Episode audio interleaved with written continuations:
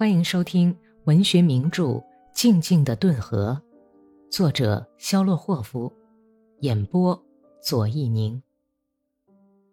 第一百章。太阳挂在村庄的上空，像只熟了的黄澄澄的大杏子。太阳下面是一片雾腾腾的烟云，刺骨的寒冷空气里充满了果子汁的气味儿。路上的薄冰在马蹄下咔嚓咔嚓的响，马鼻孔里喷出来的热气被风向后吹去，马鬃上凝结了一片白霜。奔驰和寒冷使谢尔盖的心绪安静下来，他打起盹儿来，摇摇晃晃，脊背在爬犁的毡背上蹭来蹭去。村里的广场上，哥萨克们身穿长皮袄，黑压压的挤了一片。妇女们都紧掩着香褐色毫绒边的顿河皮袄，像绵羊似的东一堆西一堆的扎在一起。教员巴兰达站在人群中间，发青的嘴上捂着一条手绢儿，皮袄的扣眼上系着一条红带，热情地眨动着眼睛说：“看见了吧？该诅咒的专制政体的末日已经来到了。”现在你们的儿子再也不会被派去用鞭子镇压工人了，你们再也不必去为吸血鬼沙皇服可耻的兵役了。立宪会议将要成为自由的新俄罗斯的主宰，立宪会议将要建设另一种生活，可以说是幸福的生活。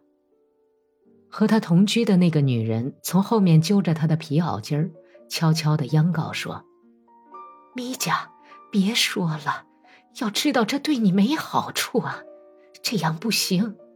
要知道，这样又要吐血了。”米迦。哥萨克们听着巴兰达的话，都惶惑地低下头，不断地咳嗽着，暗自发笑。他们并没有叫他把话说完。前几排里有个同情的声音，低沉的说道：“看来幸福的生活是会来的，不过你心肝儿是活不到那天了。你最好啊，还是回自己家里去吧，这外面太冷了。”巴兰达把没有说完的话咽了回去，无精打采的走出人群。谢尔盖晌午时候到了雅各德诺耶，因为利昂拉着龙头。把小马牵到马棚旁边柳条边的马槽跟前。等东家从爬犁里出来，撩起皮袄巾，掏出手绢，他这功夫已经卸下了马，披上了马衣。一只白毛带红色斑点的大猎狗在台阶上迎接了谢尔盖。那狗站起身来迎接陌生人，绷起四条筋肉隆起的腿，伸着懒腰，不断的打着哈欠。其余几只像黑链子似的蜷伏在台阶旁边的狗，也都懒洋洋地跟着他站了起来。见他的鬼这么多！谢尔盖害怕地张望着，倒退着，一步一步地走上台阶。干燥明亮的前厅里有一股难闻的狗臭和醋味儿。在大箱子上头，一个扎煞着的鹿角衣架子上挂着一顶卷毛羊皮军官帽子。一只带银穗儿的长耳风帽和一件毡斗篷。谢尔盖朝那里看了看，一瞬间，他恍惚觉得是一个穿着毛茸茸的黑衣服的人站在箱子上，在不知所措地耸着肩膀。从侧面的一个房间里走出一个胖胖的、黑眼睛的女人。女人仔细地打量了一下已经脱掉外套的谢尔盖。黝黑漂亮的脸上依然表情严肃的问道：“您是要见尼古拉·阿里克谢耶维奇吗？我立刻就去报告。”他没有敲门就走进客厅，严实的关上身后的门。谢尔盖费了很大劲儿才认出，这个胖胖的、黑眼睛的漂亮女人就是阿斯塔霍娃·阿克西尼亚，可是阿克西尼亚却一下子就认出他来了。把樱桃色的嘴唇抿得更紧，不自然地挺直身子，微微地晃动着裸露的、光泽暗淡的胳膊肘子走去。过了一会儿，老利斯特尼斯基亲自跟在阿克西尼亚后面走了出来。老地主适度的微笑着，宽容的用低音说道：“啊，阁下，哪阵风把您吹来了？请吧。”他向旁边一闪，做出请客人快进客厅的手势。谢尔盖用很早就学会了的那种与大人物交往时毕恭毕敬的样子行过礼，走进客厅。叶夫盖尼·利斯特尼斯基的眼睛在假比眼镜里眯缝着，朝他走过来。这太好了，亲爱的谢尔盖·普拉托诺维奇，您好啊！这是怎么回事啊？您好像老了，是吗？好得了，叶夫盖尼，我还想比您更长寿呢。怎么样，您完好无损吗？叶夫盖尼笑着，露出了几只金牙，把客人搀扶到沙发椅边。他们在一张小桌边坐下来，说些没意义的闲话，互相寻觅着最后一次会面以来脸上发生的变化。老地主吩咐过端茶，也走了进来。他嘴里叼着的弯嘴大烟斗冒着烟，在谢尔盖坐的沙发椅边站住，把一只老年人的瘦骨嶙嶙的长手放在桌子上，问道：“贵村的情况如何呀？”听到好消息了吗？谢尔盖仰着脸打量了一下将军的下巴和脖子上刮得光光的下垂的皱皮，叹了一口气，说道：“怎么会听不到呢？这真是大命早已注定啊，必然如此。”将军的喉头一哆嗦，吞下一口烟去。还是在战争刚开始的时候，我就预见到这一点了。好吧，皇朝注定要灭亡了。我现在想起了梅列日科夫斯基。哎，你记得吗，叶夫盖尼？记得彼得和阿列克谢那本书吗？书里描写王子阿列克谢受刑后对父亲说：“我的血液也要流到你的后代的身体里去。”要知道，我们那里得不到一点真实的消息啊。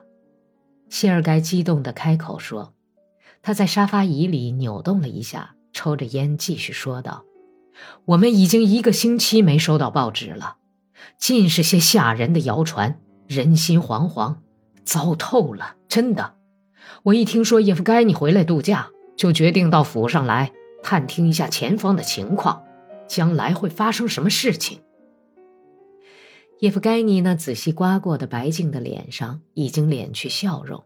他说：“情况非常严重，步兵可说是彻底瓦解了。他们不愿意打仗，已经疲惫不堪。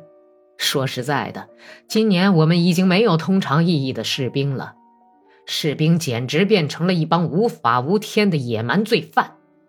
这种情况，譬如像我爸爸，他老人家是不能想象的。”他不能想象咱们的军队能腐败到这种地步，擅离职守、抢劫、屠杀居民、杀死军官，在战场上洗劫死伤人员，不执行战斗命令，现在已经成了家常便饭了。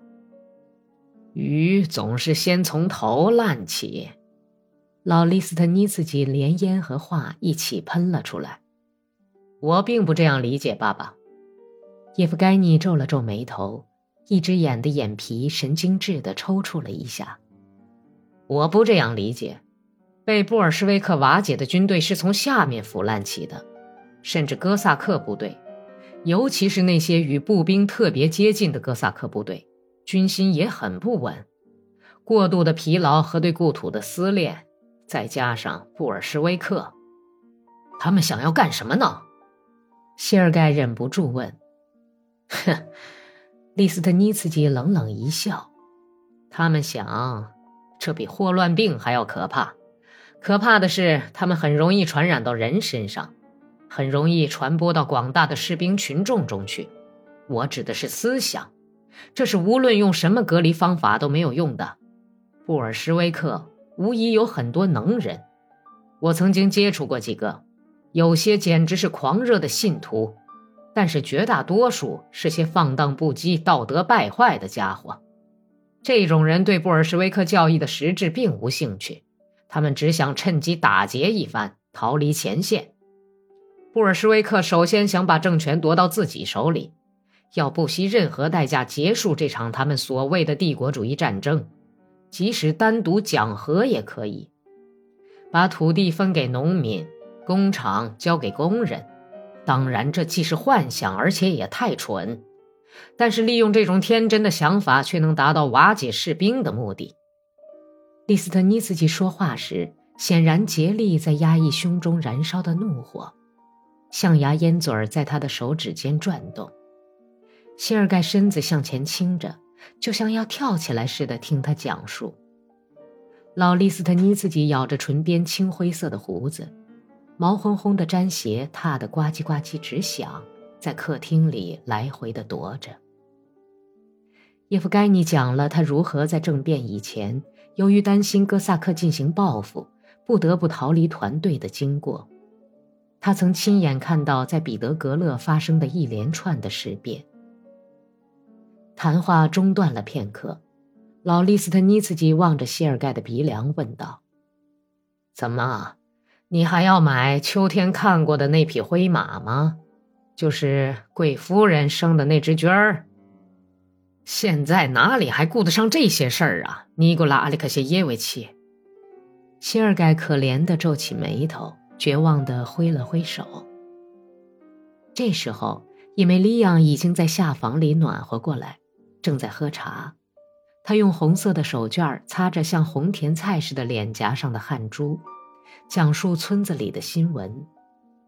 阿克西尼亚裹着一条毛头巾站在床边，胸靠在雕花床背上。大概我们家的房子全都倒塌了吧？他问道。没有，怎么会倒塌呢？还好好的呢，不会塌的。伊梅利亚拖着令人不舒服的长枪回答说：“我们的邻居。”麦列霍夫家过得怎么样啊？还好。呃，毕德罗没有回来度假吗？好像没有。那格里高利呢？他们家的格里什卡呢？格丽什卡在圣诞节后回来了。今年他老婆生了一对双胞胎。格里高利嘛，哼，当然是因为受伤才回来的。他受伤了？可不是嘛，胳膊受伤了。他浑身上下伤痕斑斑，就像咬架的公狗一样，简直数不清他身上是十字章多还是伤疤多。格里高利，他变成什么样子了？阿克西尼亚问道。他被喉咙里一阵干渴的痉挛弄得喘不过气来，咳嗽了几声，使颤抖的嗓音恢复正常。还是那副相，勾鼻子、黑头发，土耳其人就是土耳其人。变不了的。我不是问这个，啊，他老了没有呢？鬼才知道呢，也许老了一点吧。老婆生了一对双胞胎，可见还是没有十分老。这里可真冷啊！阿克西尼亚耸了耸肩膀，说完便走了出去。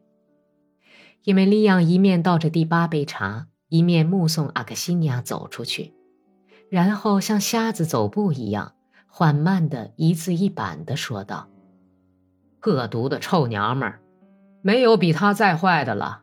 不多日子以前还穿着靴头子在村子里跑呢，现在也居然不说这儿，说起这里来了。